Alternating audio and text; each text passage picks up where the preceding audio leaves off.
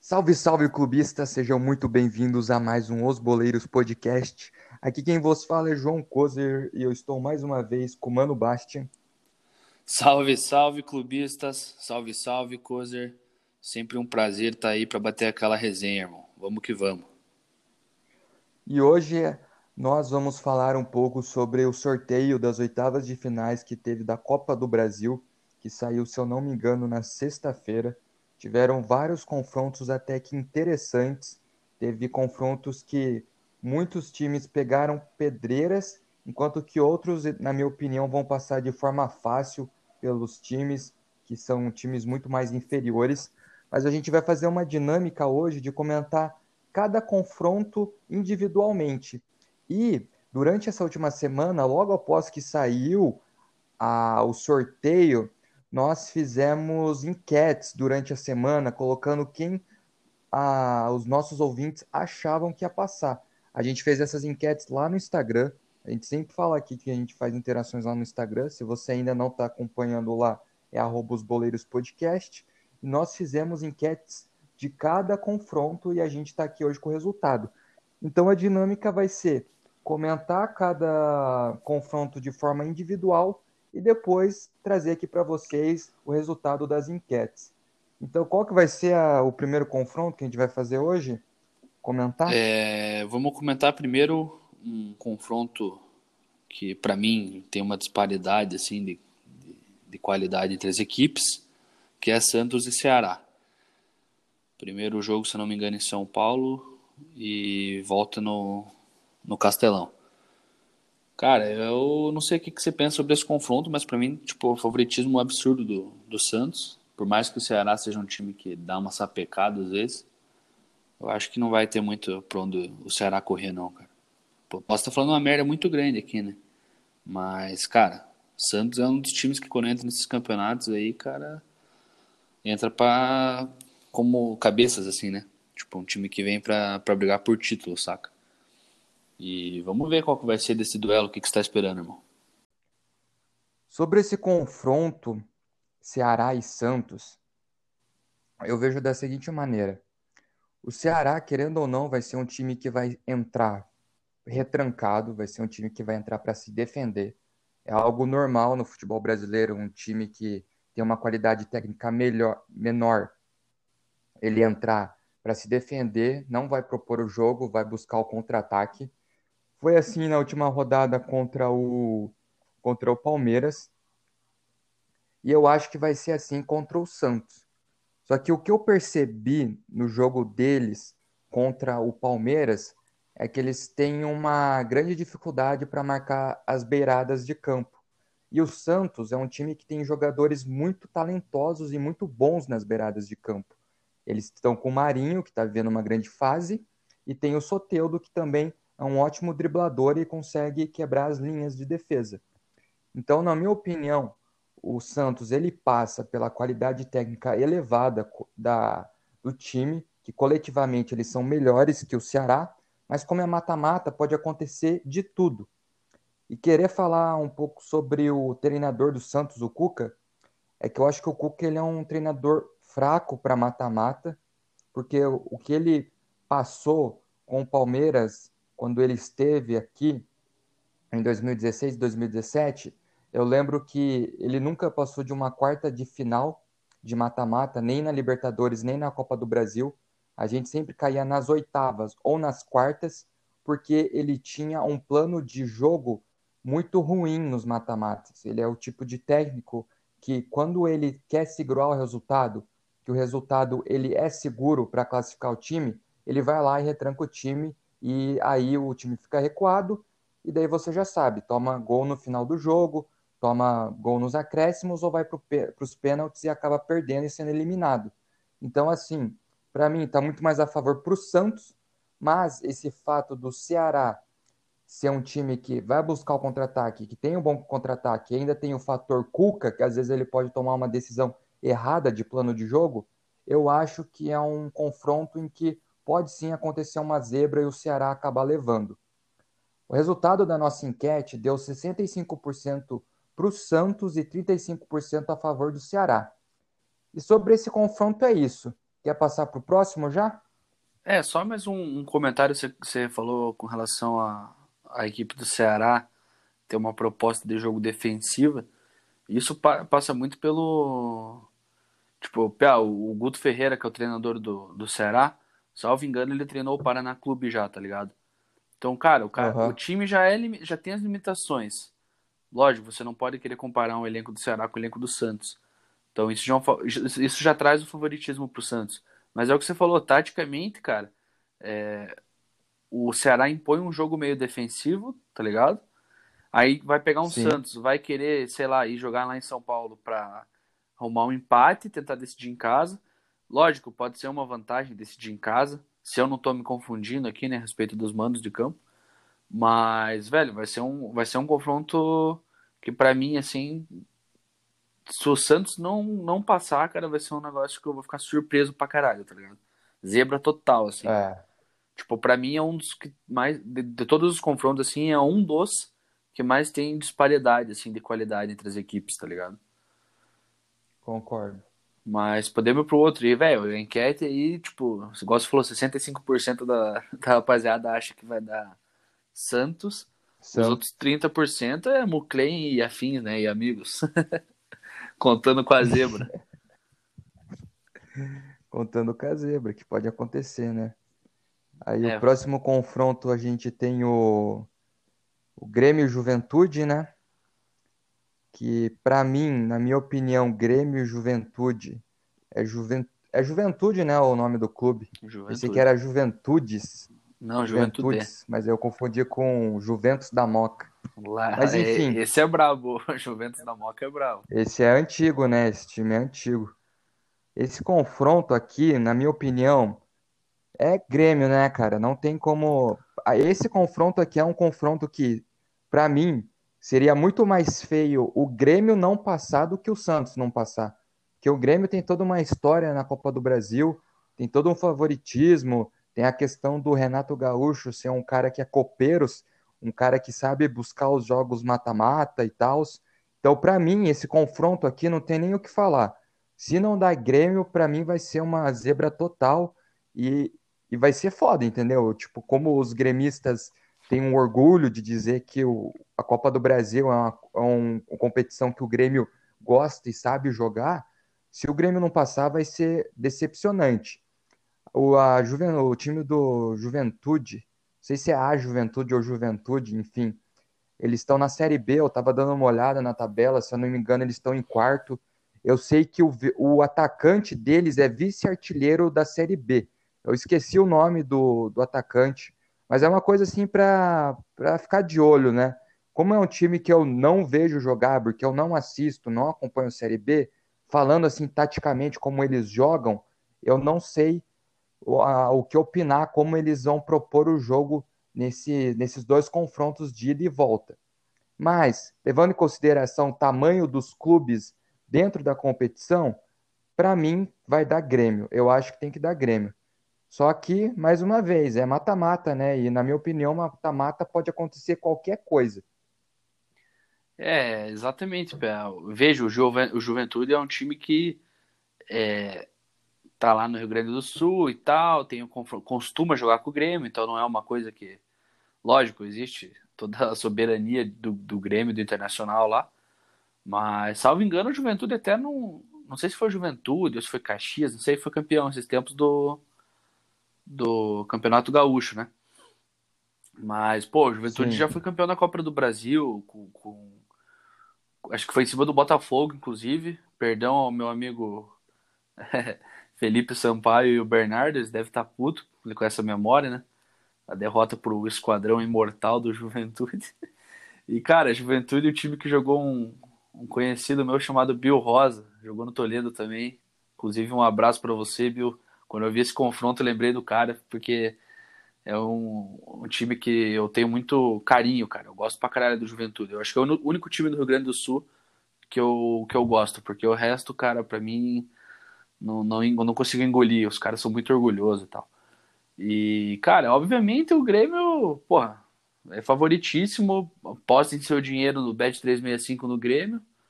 Se quiserem ganhar, com certeza as odds não vão ser tão altas. Né? Mas tá aí. Com certeza, tá aí, baixíssimo. Tá aí uma oportunidade para vocês aí, cara. Os apostadores de plantão aí. Acho que esse confronto não tem nem o que discutir, cara. O Grêmio é. É muito mais time, cara. É muito mais time que o, que o Juventude. Mas é o que você falou, né, Cozer? Tipo, do Ceará, por exemplo. Lógico que é muito mais vergonhoso o Grêmio. Não diria vergonhoso, que é foda falar vergonhoso, né? Mas eu digo frustrante pro torcedor você cair para um Juventude é muito mais frustrante do que pro Ceará, que é o Ceará que está na primeira divisão, que é um clube já mais, mais calejado. E... Mas, cara, vai, vai, ser um confronto dos gaúchos aí, vamos ver qual que vai ser, né? Eu acho que o Grêmio leva tranquilo, cara. Não tem muito. O time do Grêmio é redondinho, igual você falou, o Renato é um cara que, porra, é um cara copeiro, tá ligado? Ele cria times copeiros. O Grêmio, às vezes, ele nem joga o Brasileirão o que ele poderia entregar, tá ligado? Mas chega esses campeonatos, assim, ele está sempre. É, igual ano passado, acho que foi pra. Na semifinal, que o Atlético passou pelo Grêmio da Copa do Brasil. E, cara, o Grêmio já não tava jogando aquela bola redondinha, tá ligado? Então, cara, eles podem estar numa boa, numa má fase. Quando eles entram nesses campeonatos aí, é, é sempre pra estar em semifinal e às vezes até ganhar, né? É, cara, e grande parte da galera aí que escuta a gente concorda com você que o Grêmio provavelmente vai passar, porque a nossa enquete deu 76% a favor do Grêmio, enquanto o do Juventude deu 24%. Aí, indo para outro confronto, que é Botafogo contra Cuiabá, que na minha opinião vai ser o, o confronto feio da, do mata-mata, porque são dois times que o Botafogo é o time dos empates. Eles têm nove empates no Campeonato Brasileiro e apenas uma vitória. Então, assim, você já sabe o nível de futebol que vai ser apresentado nesse confronto. Vai ser um nível de futebol baixo. Não sei o time do Cuiabá como que tá. Capaz o time do Cuiabá passar o trator em cima do Botafogo, até porque o time do, do Cuiabá ontem venceu o Cruzeiro na Série B e eles se isolaram no, na primeira colocação do, da Série B. Então, tem tudo para acontecer nesse confronto de o Cuiabá acabar surpreendendo e passando em cima do Botafogo. Também são dois, são dois times que eu não acompanho muito. O Cuiabá nunca vi jogar, já o Botafogo já vi jogar. Para mim, estão numa má fase, estão lutando lá embaixo. Infelizmente, para a maioria dos cariocas aí, torcedores do Botafogo, o Botafogo essa temporada está brigando para não cair, porque o time realmente está muito mal. Você ter nove empates é uma coisa absurda e ter só uma vitória é mais absurdo ainda. E agora eles também derrubaram o Autuori, tem toda essa questão, enquanto o Cuiabá está vindo de um bom momento na Série B. Então acho que tem grandes chances do Cuiabá ganhar esse confronto e o meu voto aqui, eu confio muito mais no Cuiabá passando do que o Botafogo. Eu também queria deixar uma curiosidade que o Cuiabá é um time que foi fundado em 2001. Então é um time muito novo e que surpreendentemente está aí ascendendo no futebol matogrossense? Cara, é exatamente o que você falou. Vai ser o jogo feio, velho. Os dois patinhos feios aí. Vai ser. Haja coração, tá ligado? Porque para ver um jogo desse, como diria meu amigo Felipe Sampaio, é só bêbado, tá ligado? Na base da cachaça, uhum. velho. Vai ser um. Pé, vai ser aquele confronto que, porra, lógico, o Botafogo é favorito, mas eu não duvido nada. Eu, eu acho até que se fosse pra você me falar. É, aonde eu colocaria meus 10 reais no Bet 365, eu colocaria no, no Cuiabá, cara, porque eu acho que a odds deve estar boa e eu acho que eles têm grande chance de conseguir sim passar pelo Botafogo. O Cuiabá é um time que, igual você falou, ele é novo, né, cara, 2001, então ele vem de uma ascensão, assim, considerável, é, levando em conta que é um time que é de um estado onde não existe representatividade do futebol, e portanto ele, ele vai se tornar, vai se tornar, tem se tornado essa representatividade e tem sido figurinha repetida nesse Copa do Brasil, é, na Série B agora, antes eu acho até que ele foi campeão da D ou da C, não sei. Alguns jogadores do Atlético já, já vieram do Cuiabá. É, Natanael, inclusive, que hoje é lateral do Internacional, não sei se ainda está no, no, Internacional. E foi um puta achado que estava nesse time lá. Cara, é um time que joga uma bola redondinha. Salvo engano, foram eles que tiraram o coxa da, da Copa do Brasil. É, eu acho que foram eles que tiraram Curitiba da Copa do Brasil. Não sei se você lembra, coisa. Que se foi Cuiabá. Eu não lembro. Puta, que foi esse time, tipo, porra. Curitiba, cara, se o Atlético me dá tristeza, o, o Curitiba me dá alegria, velho. Então tá tudo certo. e então, velho, eu vou, eu vou com você. Eu acho que o, que o Cuiabá leva esse confronto. E não acho que seja algo muito difícil de acontecer, tá ligado? Lógico que vai decepcionar o torcedor do Botafogo, né? Porque, porra, um clube do, da proporção e do tamanho do Botafogo deveria atropelar o Cuiabá, né, cara? Na verdade, eu não sei o que, que acontece com o Botafogo, cara. Eles vai, às vezes até montam uns times redondinhos ali. É, tem, porra, Bruno Nazário, o, o centroavante lá, coisa, como é que é o nome dele? Pedro Raul. Pedro Raul. Então, cara, são, são jovens, são os caras que jogam bola. Só que não sei, não, parece que não acontece, né, cara? Você falou, os caras empatando pra caralho aí no Brasileirão. É, às vezes deu um lampejo, assim, tipo, Botafogo e Flamengo, Botafogo vai lá, joga pra caralho, e fala, ah, caralho, o Botafogo vai ir bem esse ano. Aí daí os caras varzeiam depois, né, cara? Vai entender. É, então eu vou de Cuiabá, vou junto com você, mano. Não acho que seja improvável, não. Acho bem possível. É. Eu acho que é bem possível e eu acho que o que mais pesa a favor do Cuiabá é o bom momento que eles estão e o momento muito ruim do Botafogo, que tá ridículo, né? É, Mas e... a galera aí que é. Pode falar. E lógico que a gente tem que. A gente fala de um momento, mas é daqui a 20 e poucos dias os confrontos.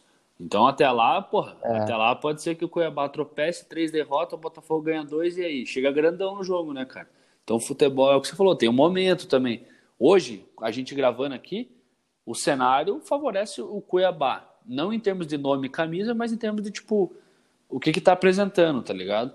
E se, se eu não estou enganado e o Cuiabá eliminou o Coritiba, eu não acho que seja improvável dele eliminar o Botafogo, porque o Botafogo e. É lógico, o Coritiba é. Porra, o Coritiba é sacanagem comparar o Botafogo com o Coritiba, mas eu digo. São dois elencos bem limitados que estão na Série A, mas que se tivesse na Série B, igual você falou, aí, o Cuiabá ganhando do Cruzeiro, cara tivesse na Série B, você acha que o Cuiabá não ia dar calor no Botafogo, no Curitiba, cara? Ia dar, sim. Se, não mar... se marcar, ainda ia fazer seis pontos garantidos nos dois. Exato, eu concordo. E eu acho que é uma grande questão de, de ter o um momento, mas é como a gente fala, né? No mata-mata pode acontecer tudo. E nesse caso aqui, a grande maioria das pessoas que votaram na enquete foram de Botafogo 57% contra 43% do Cuiabá. Então aqui, como vocês podem ver, foi mais uma enquete equilibrada, não teve aquela aquela aquela proporção gigantesca de um para outro. Então aqui a galera meio que ficou realmente de, dividida. Esse próximo confronto aqui que a gente vai falar é um confronto que pelo resultado da enquete já demonstra como que vai ser o confronto e como as pessoas esperam que esse confronto seja. Estou falando de Fortaleza contra São Paulo. Na minha opinião, o Fortaleza leva de forma. Eu não vou falar que vai ser de forma fácil, porque eu acho que o Fortaleza, mesmo ele sendo um time bem treinadinho pelo Rogério Ceni, a gente já falou aqui do Rogério Ceni, um cara que a gente acha que vai render, render muita coisa ainda para o futebol brasileiro mesmo sendo um time redondinho, a gente tem que levar em consideração que o São Paulo pode fazer um calor no Fortaleza.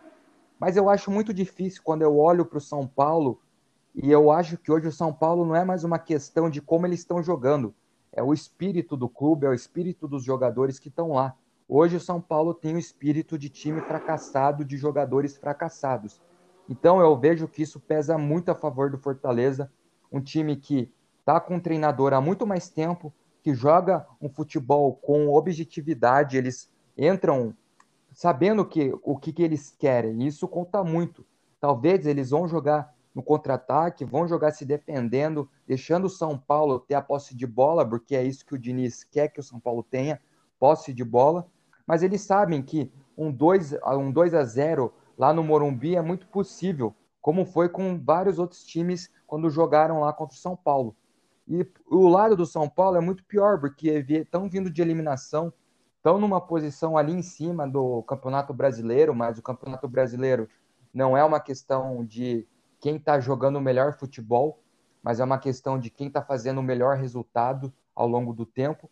Então não quer dizer o São Paulo está ali em cima. São Paulo joga mal, tem um treinador fracassado, jogadores fracassados, jogadores que não respeitam o clube, porque o São Paulo hoje ele é um clube, ele ainda é um clube grande, mas como instituição é uma instituição pequena, falida e fracassada.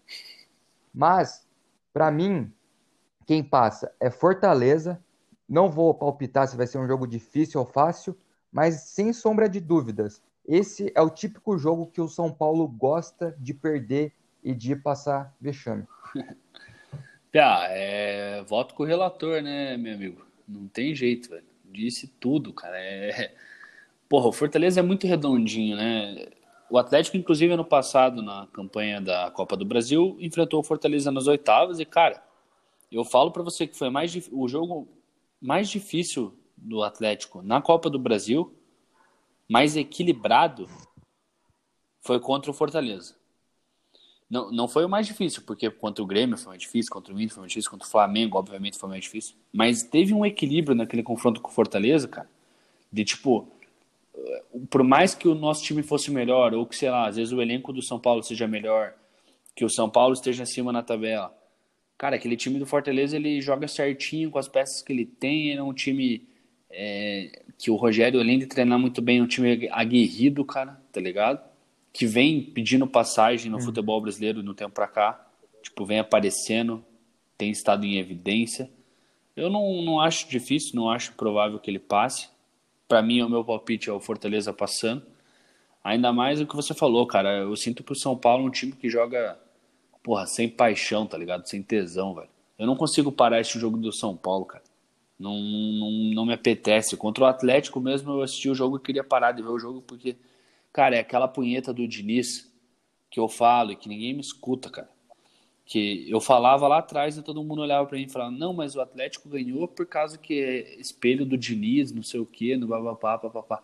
Cara, o Diniz é um grande enganador de trouxas. O cara, ele faz, ele dá 500 passes no jogo e todos são atrás da linha do meio-campo. Fica nessa, cara. E daí, às vezes, uhum. acha um golzinho cagado ali, porque tem uma individualidade no São Paulo vai ter o que vai fazer um gol, vai ter o Daniel que vai dar uma assistência. E, falando bem a verdade, nem esses caras estão conseguindo jogar, cara. Tipo, o, o Diniz ele é um cara que ele tira a magia dos jogadores do elenco, cara. Porque o elenco de São Paulo não é ruim, cara. É um elenco bom, cara. Porra, é um elenco foda. Tem os caras vitoriosos, os caras grandes lá dentro. O Fran, o Daniel. Eu não gosto do Daniel Alves como. Tipo. Não gosto do Daniel Alves como a figura Daniel Alves. Mas como jogador é inegável que ele é um cara que, porra, é para somar imensamente nível de liderança, nível técnico, é, até o físico dele ele ainda consegue responder, tá ligado? Então, esse São Paulo é um clube que não, você falou, é uma instituição que é grande, é óbvio, mas tem se tornado pequena em né, nessas situações, saca? Tipo, vai ser eliminado pelo Fortaleza aí, ou não, né? Mas assim, minha, minha opinião é. é que vai ser eliminado pelo Fortaleza, vai perder o ano de novo, porque na Libertadores, né? Eh, não, não acabou ainda, né? Mas já era o São Paulo na Libertadores. Né? Já, já era. Sim, já tá eliminado, tá eliminado. verdade. Então, cara, porra. É... vai ser mais um ano de fracasso do São Paulo se, se, se acontecer isso aí, tá ligado? É, porque no Brasileirão, papo reto, São Paulo vai pegar ali sétimo, oitavo lugar. Agora tem o G8, né? Não é mais G4, então, porra, acaba arrumando uma Libertadores, uma pré-Libertadores às vezes. E vai ficar até o final do ano essa enrolação do, do Fernando Diniz aí, e ano que vem é capaz de ele estar tá no São Paulo ainda. E quem sofre é o torcedor, né, cara? Eu quero que você foda, velho. São Paulo, pra mim, tem que se fuder, cara. Um time que eu não gosto. São Paulo, cuzão, fugiu do Caldeirão. Todo mundo sabe que aquela final de 2005 foi roubada uhum. pra caralho. Não dentro de campo, tá ligado? Foi roubada uhum. fora de campo. Quem sabe, sabe, e por isso que incomoda os torcedores de São uhum. Paulo pra caralho. Porque o São Paulo nunca ganhou na Arena, pé. Nunca tinha ganhado na Arena. E o Atlético fez umas adequações lá para jogar na Arena na final da Libertadores e os caras peidaram, foram lá apelar pro presidente da Comebol, que hoje está preso, inclusive, e era amigo do, do presidente de São Paulo, que na época, se não me engano, era o, o Juvenal lá. Então, é, então, cara, fizeram um complô lá com o Comebol, ganharam uma Libertadores nas costas que era para ser Libertadores do Atlético Paranaense, tá ligado? Não vou dizer que o Atlético, porra, ia ganhar certeza, certo. mas, pé, a gente ia ganhar certeza, entendeu? Na arena era nosso, velho. Dois meses depois, os Bambi foram lá tomaram 4 a 2 véio. Mas, águas passadas, paciência. Inclusive, o Atlético ganharia do Liverpool do, do, do Liverpool de Gerrard, tranquilamente. Não, do, do The ah, Klopp, então nem se fala, né? Ainda mais depois desse varia que eles tomaram hoje. Mas isso é papo para outro podcast. É. E, cara, vamos ver qual que vai ser desse confronto aí. Mas para mim, Fortaleza ele é favorito e não me surpreenderia. Tipo, seria bem. Porque é um, é um, é um confronto equilibrado, Normal. na verdade. Mas assim, a expectativa é que o Fortaleza leve. O Fortaleza está numa fase melhor. Há mais, tipo, há muito tempo. Eu concordo. Eu não digo fase também. melhor de 10, 15 dias. Eu tô falando que o São Paulo vem numa fase ruim há muito tempo, cara. Já tem mais de ano. E o Fortaleza vem Sim. numa crescente há mais de ano. E tem que abrir os olhos para esses clubes, cara, porque eles, tipo, às vezes a galera não dá nada, mas esses caras são os que incomodam, que vão até umas quartas, vão até uma semi. Os caras que tiram um, um, um, Corinthians, um Flamengo, um, um Palmeiras. Entendeu? É foda, velho. É. Sim, eu concordo com você. Eu, eu acho que o São Paulo hoje. Se fosse o São Paulo, talvez de 15 anos atrás, seria um São Paulo que daria medo numa Copa do Brasil. Tudo bem que tem toda a mística de que o São Paulo não tem Copa do Brasil e que sempre tem a zica, que eles caem de formas vexatórias na competição. Mas hoje é totalmente diferente. Hoje o São Paulo ele não está sendo desmoralizado dentro das competições por causa de dessas questões, esses estereótipos. É porque o clube realmente se afundou de uma forma assim vexatória. Como eu vi um comentário hoje, o, Manchester United também começou o seu processo de São Paulinização. quer dizer que o Manchester United está também trilhando os caminhos de deixar de ser um gigante como o São Paulo trilhou. Eu queria aproveitar aí do, sobre o São Paulo, indicar um São Paulino que faz um trabalho muito foda de torcedor também no YouTube, Barolo. Eu acho que quem gosta de futebol aí talvez conheça ele ou talvez não, mas ele é um cara aí que tem um canal no YouTube que fala muito sobre São Paulo mas ele não, ele não é jornalista, ele não é nada, ele é só um cara apaixonado pelo São Paulo mesmo. E é incrível, porque eu, como palmeirense, eu, eu acompanho ele há muito tempo. Assisto todos os vídeos dele, mesmo sendo vídeos falando de São Paulo. Porque eu gosto como ele é sincero, como ele transparece toda a sinceridade do torcedor são paulino. Eu acho que falta muitos barolos para várias torcidas aí no Brasil, porque ele é um cara que não tem medo de falar. Por exemplo, nos últimos vídeos dele, ele chegou e falou: o Fernando Diniz é um técnico fracassado, já está na hora dele sair. Então, assim, mandar um salve aí pro Barolo e indicar o canal dele. Ele também tem um canal à parte que é Bar do Barolo, que, ele, que daí ele fala de futebol de forma ampla. Mas para quem aí está interessado em um pouco entender melhor o que está acontecendo com o São Paulo, o que está acontecendo lá dentro, que principalmente lá é o, o problema, dá uma olhada lá no canal do Barolo. Recomendo muito. E sobre essa enquete, deu 71% para o Fortaleza e 29% para o São Paulo, mostrando o que a gente está falando. O descrédito do Fortaleza. Feito, e agora, e agora o confronto que talvez, na verdade, é o confronto mais complicado para os dois times, né? É o confronto assim que é realmente a pedreira que vai ser Flamengo e Atlético Paranaense. Para esse confronto eu não vou comentar muito. Não. Mas eu acho que pode comentar, vai dar comenta Flamengo. bastante. Eu quero, eu quero que você comente bastante sobre esse confronto, para depois eu encher teu saco. Não, é, eu não vou comentar porque eu não tenho muito o que falar, entendeu? Porque é um confronto que eu acho que pode acontecer qualquer coisa. Tudo bem que a gente falou até agora que pode acontecer qualquer coisa em vários confrontos, mas esse eu acho que é o confronto que, assim, se pass... qualquer um que passar, eu acho que vai ser merecido, entendeu? Mas eu acho que eu, eu tô pendendo um pouco pro Flamengo pelo, que, pelo elenco que o Atlético Paranaense tem hoje, que foi um elenco que perdeu muitas peças que hoje não estão mais comparados com aquele elenco que enfrentou o Flamengo ano passado. Então, assim, a única coisa que eu coloco é, para mim, é o, o confronto mais pedreira, que eu não tenho como eu cravar um favorito, mas se eu fosse olhar só para uma questão de técnica, de qualidade, eu vou pelo Flamengo. Porque, cara, assim, hoje no Flamengo, dois caras que estão jogando absurdamente podem carregar facilmente um Flamengo que não vá jogar bem contra o Atlético Paranaense é o Arrascaeta e o Pedro. Esses caras podem muito bem carregar um empate, por exemplo, no jogo da volta, sabe? Então, só por isso que eu coloco no do Flamengo, porque eu não consigo ver nenhum jogador do Atlético Paranaense carregando o Atlético, sabe? Lá, já do lado do Flamengo, eu consigo ver Arrascaeta e Pedro, que estão vivendo uma, uma ótima fase. É, cara, eu sou suspeito para falar, eu fico, eu fico muito puto, cara, quando eu vejo a galera. É... Porra, hoje eu assisti Atlético Flamengo, o Atlético entrou com o time reserva para jogar com o Flamengo, o time reserva só o Santos de titular. Só o Santos de titular. Nosso lateral direito é um volante que fez um jogo no ano improvisado. Cara, e a gente jogou primeiro tempo melhor que os caras, calor nos caras o tempo inteiro. Virou o segundo tempo, entrou o Everton Ribeiro. Aí mudou o panorama do Flamengo, porque o Everton Ribeiro fez os caras jogar, entendeu? Aí beleza, um pênalti e tal, não sei o que, fez um gol de pênalti, certo. teve um, uma falha individual de um zagueiro, bate e rebate. Deu, tá 2 a 0 o Atlético foi lá e fez um gol. É, mas assim, cara, o, o que eu notei é que o Flamengo não é mais o mesmo.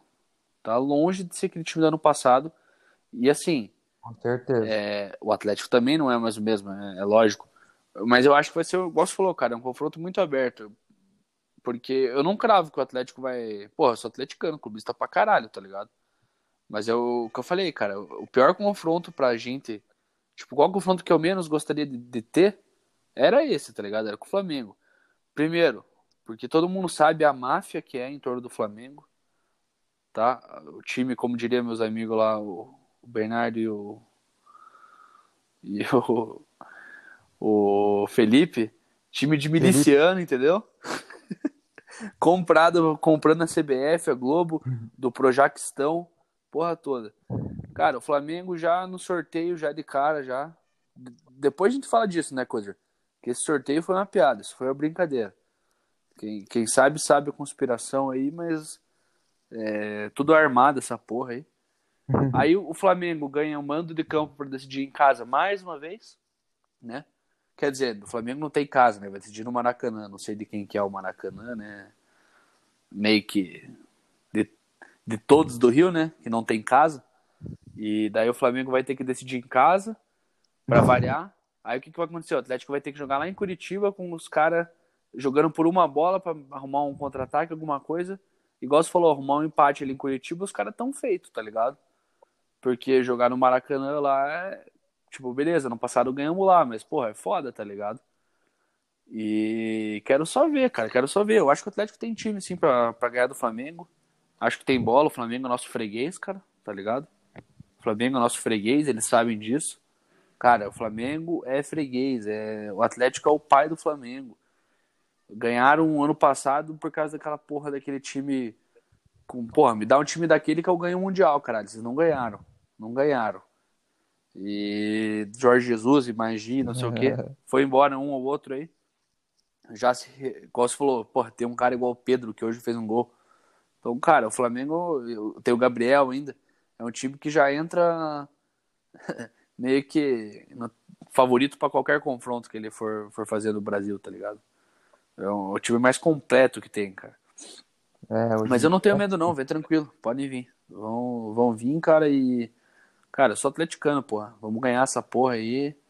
Não digo que vamos ganhar outra Copa do Brasil, porque é muito precoce falar isso. Mas do Flamengo a gente vai ganhar. E depois pode cair, foda-se. Tirando o Flamengo, eu tô feliz, cara. Eu quero que o Flamengo se foda. Ele, o Flamengo e todos os torcedores do Flamengo também. É isso, já descarreguei meu ódio um pouco aí, pode continuar coisa. E a enquete desse confronto deu 69% a favor do Flamengo e 31% para o Atlético Paranaense. Grande parte acreditando no Flamengo, provavelmente por causa do elenco. Não vejo outro argumento para acreditar que o Flamengo pode ganhar esse confronto.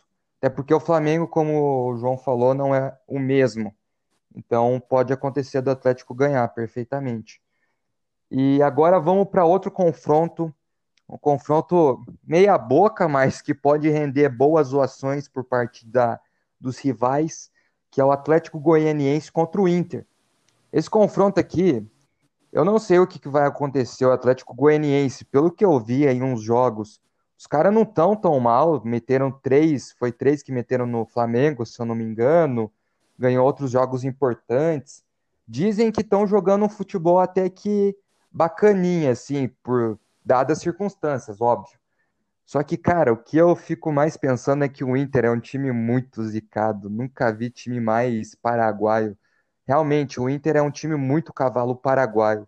A gente tinha feito o episódio do, do dos boleiros, que a gente estava falando sobre futebol brasileiro, o que, que a gente estava esperando, e eu falei do Internacional. E naquela época eu falei, cara, hoje, se eu fosse cravar um campeão, seria o Inter. Aí só foi eu falar aquilo nos, outros, nos outros jogos, o Inter começou a cair ridicularmente, perder jogos que eles não perderiam, perdeu pro Goiás, empatou nos, com não sei quem. Os últimos três jogos teve expulsão, então, tipo assim, o Inter tá vivendo uma fase realmente ruim e não tá mostrando mais aquele futebol que eles estavam mostrando. O Galhardo faz um tempinho já que não tá fazendo aqueles gols que ele fazia. Então, dadas essas circunstâncias, eu, eu vou arriscar aqui. Eu acho que vai dar Atlético Goianiense. Eu acho que o Atlético Goianiense vai acabar derrotando o Inter. Posso estar aqui falando uma coisa muito absurda e tal, mas, cara, eu vejo o Atlético Goianiense passando o Inter, porque eu acho que o Inter é um time que, que ele gosta de perder para esse tipo de time. É um time que com o histórico que eles têm de cavalo paraguaio, eu vejo muito o Inter perdendo para o Atlético Goianiense. É, Cozer, eu acho que você tem um ponto, mas eu ainda eu acho que, cara, é muito improvável. Acho que o Inter vai levar esse confronto tipo, na tranquilidade.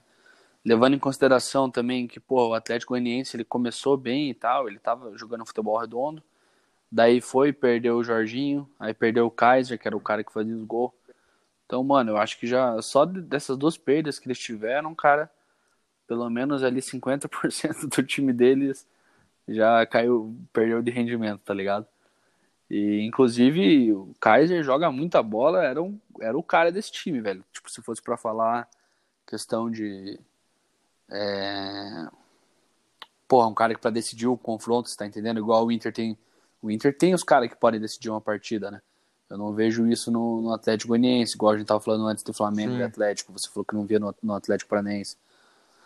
Então, uhum. inclusive Kaiser tá no Atlético Paranaense, cara, ele contra o Flamengo é garantia de gol, só para retomar aquela parada. e ele, esse, esse PA que era do Atlético Paranaense, ele era o cara que, pô, uhum. era o que chamava a responsa, né, velho? E não tem mais esse cara no Atlético Goianiense. Ele tá no, no CAP, velho. Inclusive Mas jogou hoje, o segundo jogo dele contra o Flamengo e meteu o gol, velho. O cara é diferente, tá ligado? É... Ele e o Jorginho, velho, os dois pro Atlético. Uhum. Saíram meio brigado lá do Atlético Goianiense. Só que eles eram os destaques do time, né, cara? Eles eram os malucos que, porra, é, duplinha dinâmica ali, um passava, o outro fazia o gol, né? E daí eu acho que, eu acho que agora o Atlético Goianiense ficou meio sem norte, cara. Te Sim, falo, vi até uma entrevista essa semana do presidente deles, meio puto, assim, que os jogadores vazaram e tal. Porque, cara, querendo ou não, é um clube que depende, não tem um orçamento alto, então depende muito desse tipo de jogador ali que estoura do momento do dia pra noite, sabe? Só que não consegue manter esses caras, né? Então, tipo, porra, e, e óbvio, para o Atlético Goianiense, uma premiação de passar de, fra, de fase agora, bem como para o Cuiabá, é um, uma grana que vai pintar se eles passarem de fase. E, porra, os caras vão dar a vida no jogo, tá ligado? Às vezes, para eles, compensa mais passar agora do que se manter Com na certeza. Série A, porque eles vão fazer o caixa para pagar as contas deles, tá ligado? Então, é o que você falou, velho. Eu, é. eu, o Inter pode ser meio cavalo paraguaio, acho que ele é favorito, acho que vai levar. Mas se o Atlético Goianiense levar, não surpreende, até porque é um time que enfiou 3-0 no Flamengo. É um time que tem jogado um, um futebol bom. A questão é até onde ele vai sentir a, a ausência do, do, das perdas dos jogadores que eles tiveram. E sobre o Inter, cara, o Inter é um time que tem muito elenco. Tipo, talvez o Galhardo parou de fazer gol e existem outros caras que possam suprir essa, essa ausência dele em questão de chamar a responsabilidade de uma partida, ainda mais contra uma equipe, uma equipe pequena, tá ligado? Com todo respeito ao Atlético Goianiense. Ainda mais com uma equipe pequena, o cara, porra, não precisa ser um Pelé ali para chamar a responsa. Qualquer meia boquinha ali resolve um jogo desse, tá entendendo? Eu não sei nem quem que era o. O Inter trouxe um, um moleque, cara. Como é que é o nome dele? Ah, não, o ponto, ponto esquerdo, mas acho que ele quebrou Qual a posição? perna, esse cara. Jogava no Atlético, no São Paulo. Marcos Guilherme.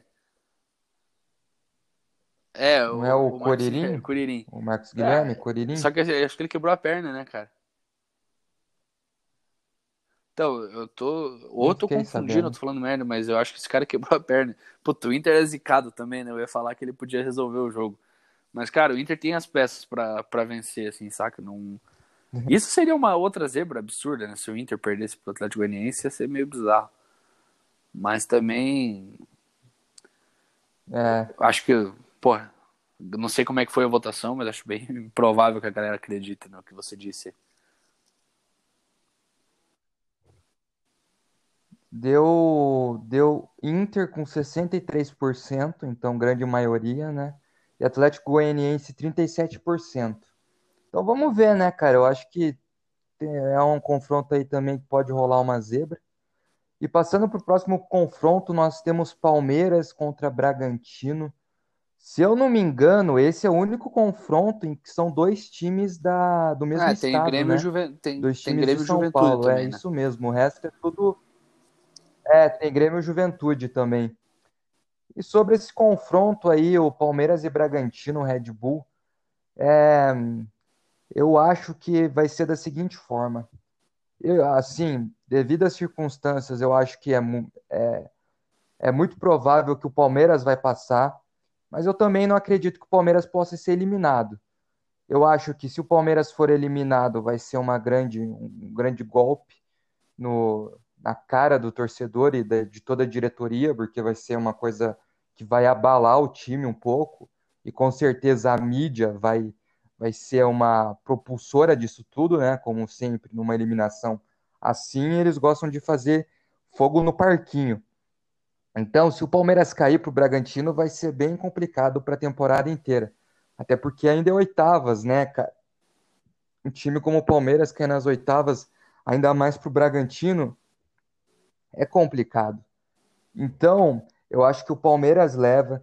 Eu acho que tem uma chance do Bragantino levar. Só que o que eu queria dizer sobre esse confronto é o seguinte: eu acho que no começo do ano hyparam muito o Bragantino por todas as contratações que fizeram, por todo o patrocínio da Red Bull. Só que o time não se provou o que era, até porque o Carlos Antônio Zago, que era o time que tinha deixado esse time bom na Série B, ele vazou no começo do ano e foi para o Japão. Até agora, o Bragantino não acertou um técnico, tem um técnico que está lá, mas já caiu um que chegou depois do Zago, tá com esse que, cara, não sei quem que é o cara, que é o Marcelo Barbieri, se eu não me engano esse é o nome. Eu não sei quem que é o cara, não sei se vai ficar, provavelmente não, porque o Bragantino não está é, colocando resultados sólidos. Eu acho que no ano, se eu não me engano, no Paulista, o Bragantino empatou com o Palmeiras e no Brasileirão, na primeiro jogo que a gente teve com eles, a gente ganhou de 2 a 1 de virada. Então, assim, é um time que eu não vejo muita coisa. Eu realmente acho um time muito fraco que só hyparam porque teve o patrocínio da Red Bull. Porque, assim, se a gente for ver, as peças que eles contrataram não foram tão boas. Eles pagaram caro em Alejandro, que era uma promessa no Atlético Mineiro, pagaram no Anthony, no. Como que é o nome dele? Tony Anderson. Under, Anthony jogava, Anderson, jogava uma parada assim. Esse é craque, Cozer, não fala dele. Tony Anderson. esse é craque. Teve o. Teve o Léo Ortiz. Teve o Léo Ortiz. Teve o. Teve esse goleiro aí do Atlético Mineiro que também foi uma cacetada e não achei grandes coisas. O único que eu acho que valeu a pena o investimento, que vai ser vendido caro para a Europa, com certeza, é o Arthur, né? Que se ele fazer uns golzinhos aí, com certeza eles vão conseguir voltar o investimento. É, o Claudinho ah, e tem é o, cara, o né, Claudinho, que é o, acho que é o 10 deles lá. É um cara de bola também. Só que assim, cara, como eu disse, o Palmeiras tem muito mais time e tem o Luxemburgo. Eu acredito muito no Luxemburgo mata-mata. Diferente do Cuca, né? Eu acho que o Luxemburgo é um cara que sabe jogar o mata-mata sabe sentir a importância de um time. E eu convido aí muitas das pessoas que criticam o Luxemburgo, talvez realmente o Palmeiras não é um time bem treinado, o Palmeiras não é um time que tem um bom futebol hoje, como eu falei e como eu sempre falo aqui no podcast, hoje no Brasil é muito resultado, né? Se você tem um time que dê resultado, o futebol, na maioria das vezes ele é deixado de lado. E hoje o Palmeiras deixa o futebol de lado e não é uma coisa que eu me orgulho de falar, porque eu queria que o Palmeiras tivesse um bom futebol. Com as peças que tem, então, porra, como que eu, que, como eu não queria ver um, um bom meio de campo. Mas a questão é que o Palmeiras hoje vive muito do resultado. Tem vezes que eles têm bons jogos, que jogam bem, mas tem vezes que eles só jogam no resultado mesmo. Só que o Luxemburgo, aí eu faço convite de vocês é, verem um pouco a pré-leção dele porque ele é um cara que na pré-eleção, antes dos jogos, ele sabe fazer o jogador sentir a importância do jogo. E muitas das vezes a, o time não joga bem, mas traz o resultado. E eu acho que isso no mata-mata é uma coisa que fecha, fecha a receita, entendeu?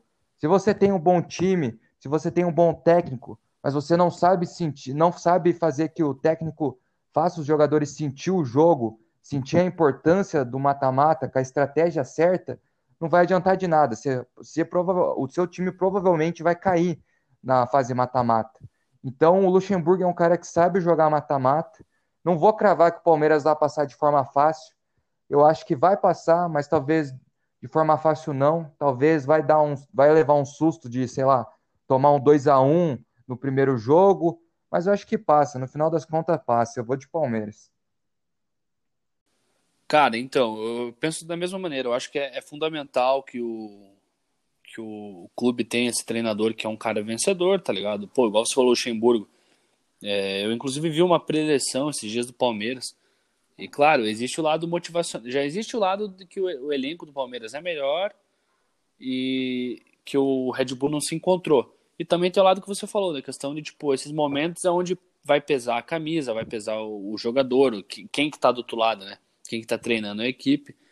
E igual você falou, cara, às vezes é, tem uma, uma frase muito boa que Lúcio Gonzalez falou uma vez no vestiário, naquele primeiro, no título da Sul-Americana do Atlético, ele falou assim, é, final não se joga, final se ganha. E eu acho que isso, isso serve pro, pro mata-mata, cara. O jogo de mata-mata não tá ali para você fazer o bonitinho ou mimimi, não sei, tá ali para você ganhar, é, Cara, é ganhar dividida, é bicudar a bola, é fazer cera. Esse que é o mata-mata. O mata-mata é isso, cara. E esse que é o tesão da, da, desse tipo de competição, cara. Isso que é o. Porra. É o diferencial desse tipo de competição, cara. E é o que eu acho que passa muito, tipo, pela vivência do Luxemburgo. O Palmeiras tem muitos jogadores experientes. Eu acho que o Bragantino, o Red Bull tá chegando agora, entendeu? Eles não, não são calejados, velho. Eles vão apanhar ainda bastante para conseguir o sucesso que eles, tipo, sei lá, se alguém imaginou Almejam. que ia ter sucesso da noite para é, que eles almejam. Se alguém imaginou que eles iriam ter sucesso da noite pro dia, cara, é viagem isso, entendeu? O que o Red Bull começou agora, beleza, não é a mesma proporção. Obviamente o Atlético é muito maior que o Bragantino, mas o que começou há um ano no Red Bull, pro Atlético começou há 25 anos e foi ter fruto, tá ligado? Recentemente os projetos uhum. que eu digo é, de investir no clube mesmo e fortalecer a marca, então investir em jogadores jovens, base, não sei o que. Gosto falou, tem o Arthur, tem o, Tony Anderson, tem o Claudinho.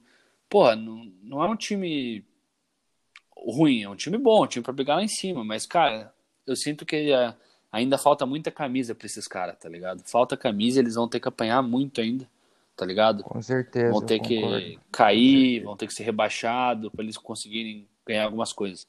Até porque, cara, eu acho que assim, é, meio que já entrando em outra, outra vibe de assunto, mas aproveitando que a gente está falando do, do Bragantino, Cara, o clube, para ele ser um clube relevante, o mais importante que tem dentro de um clube é a torcida, cara. Tá ligado? É um clube com torcida. Porque se você não tem torcida, cara, não saca. Igual, é uma, é uma empresa, beleza, é uma empresa, mas, cara, se o clube não tem torcida, não espere que vai ser um, um, um clube de grande expressão, tá ligado? Os maiores clubes são os clubes que tem torcida ao lado, tá ligado? Que tem captação de receita através do programa de sócio-torcedor, que tem público fiel nos estádios, que tem que ganha cota de televisão porque tem gente que assiste. Cara, o Bragantino é aquele clube que, tá ligado? Botaram uma grana lá, não, não é uma coisa também exorbitante, por exemplo, Manchester City, que chegou um shake árabe lá e foda-se, tá ligado? Então uhum. é, um, é, um, bagulho que no Brasil é considerável, tanto que eles subiram pra Série A. Mas, cara, quando você chega na Série A, a conversa é diferente, tá ligado? Porque todo mundo ali tem o que você tem e às vezes até muito mais. Até o clube que tá endividado, cara, você pegar uma bosta de um Vasco da Gama que não tem o culpa da de troco, ele conseguiu contratar jogadores e se marcar tem um elenco, porra, beleza, Igor Catatal é foda, né? Mas se marcar, é. tem um elenco melhor que o do Bragantino, que o do Red Bull, que, que visava essa questão de jovens, não sei o quê. Outra coisa, perdeu o treinador, cara. Cara, é, os caras, dá pra, dá pra ver que eles estão meio sem norte já faz um tempo já, cara. Então, eu acho que o Red Bull vai ser eliminado pelo Palmeiras. Não acho que ele vai incomodar no Brasileirão. Vai ser aquele time que tá lá, entendeu? É, eu também. Talvez não caia, mas eu não, não acho que pega um top 10 ali também. É que tem muito time ruim para ficar atrás dele, né? É... Então, cara, vamos ver o que, que, desenrola, mas eu acho que o Palmeiras é favorito. É, não pelo futebol que tá apresentando, mas pela camisa, tá ligado? É um time que nessas horas pesa, cara. Essas horas pesa muito a camisa. E a nossa E se me perguntasse, desse... desculpa te cortar, e se você me perguntasse, igual eu falei que eu não queria pegar o Flamengo, qual equipe que eu não gostaria de pegar na Copa do Brasil agora, nesse, nessas fases, eu ia ficar hum. entre Palmeiras e Flamengo, cara. Palmeiras e Flamengo, tá ligado? Eu não, não gostaria de enfrentar essas equipes. O a resto. Equipe, a única equipe que eu não gostaria de enfrentar é o Internacional. Palmeiras se dá muito mal em mata-mata contra o Inter, cara. É sempre um jogo complicado. Faz tempo que eu não lembro de um mata-mata que a gente. Não, aliás, a gente ganhou do Inter. A última vez que eu lembro que a gente ganhou do Inter em mata-mata foi 2015, no, na, na campanha do título da Copa do Brasil. Ganhamos dos caras no pênalti, jogo sofrido. Então, o único time aí que eu não gostaria, sabendo que já tem um histórico complicado, é o, o Internacional. Que normalmente a gente é freguês dos caras em mata-mata. Normalmente freguesia é Inter e Cruzeiro. Mas o Cruzeiro agora tá afundado, então que se foda. Né? Ufa, né? É. E essa enquete aí deu Palmeiras 62% e Bragantino 38%. Os 38%, os 38% é Murilo Klein e os fakes dele aí, que ficam babados. time não pede nem cheira. E aí o último confronto das oitavas é Corinthians e Atlético Mineiro. Ah, esse confronto aqui eu nem tenho muito o que comentar, eu só quero que o Corinthians se foda e seja desclassificado e afunde e brigue para não cair aí que é um time que, para mim, eu tinha falado no começo do ano que provavelmente ia cair, né? Mas eu acho que os caras vão conseguir segurar a bronca aí. Mas estão falando em Dunga no Corinthians, tomara que venha, né? Só para só para afundar, afundar um pouco de mais. vez. É, só que o, América, o América Mineiro é um time assim que em Minas o América Mineiro é o maior, né? O Cruzeiro não é o maior de Minas. Muita gente aí está escutando acha que o Cruzeiro é o maior de Minas, vai estudar um pouco futebol, porque você está sendo burro. Porque o maior de Minas Mineiro? é o Coelho. O América Mineiro, o maior de Minas, cara. E o Galo também é o terceiro maior, né? Não, na verdade pode colocar em segundo, porque o Galo nunca brigou para não cair para ser, né? Mas enfim, o América Mineiro tem, tem, é um time bom, cara. É um time que tem, tem nome e tal não, não vejo os caras jogar, como a gente, como eu comentei aqui, não acompanho Série B, às vezes dou uma passada para ver como está a tabela e tal, dou uma passada para dar uma risada do Cruzeiro, que hoje em dia nem dá mais graça, igual o São Paulo, não dá mais graça de zoar, porque os caras dá tristeza, na verdade, né? Você meio que fica com um pouco de empatia, mas daí você lembra da soberba dos caras cinco anos atrás, daí você quer que se foda mesmo. Mas enfim, eu vou de América Mineiro, só pela rivalidade mesmo. O Corinthians joga feio. Esse é outro jogo aí que, cara, vai ser feio demais. Meu Deus do céu, Corinthians. Se o Corinthians fosse fosse para participar de um de um campeonato de beleza, o Corinthians ficava em último. Concordo com tudo que você disse, coisa. É, exatamente, velho. O América vai passar pelo Corinthians, se não, se não passar, na próxima o Corinthians cai. E eu não, nesse programa eu não, também não quero falar de Corinthians, porque vai alimentar o ego do João Simões. É, tendo em vista que ele acredita, cara, que o time dele tá jogando. É o melhor do mundo. Não, e o cara que acreditou no Thiago Nunes, né? Eu avisando, falei, ó, cara, o Thiago Nunes não tem nada demais. Eu tô falando que era o jogo cap. Eu falei, vocês não tem um Bruno Guimarães aí, entendeu? Porra, Gabriel Pitbull, você tá de brincadeira com a minha cara, né, coisa? Então, mano, poucas aí, poucas pro Corinthians, não quero papo, tomara que perca, senão. Pé, Coelho. O Coelho é o, o clube que, cara, de tabela ele é líder da Premier League. Como diria o, o clube da Estrela Solitária, que é tricampeão mundial, para mim, o América Mineiro hoje. Puta, não é líder ou é líder? Quem que é líder da Premier League hoje? Hoje, nesse dia que a gente tá gravando coisa. Da Premier League? É. É o Everton. Então, então de tabela, o, o América Mineiro é líder da Premier League.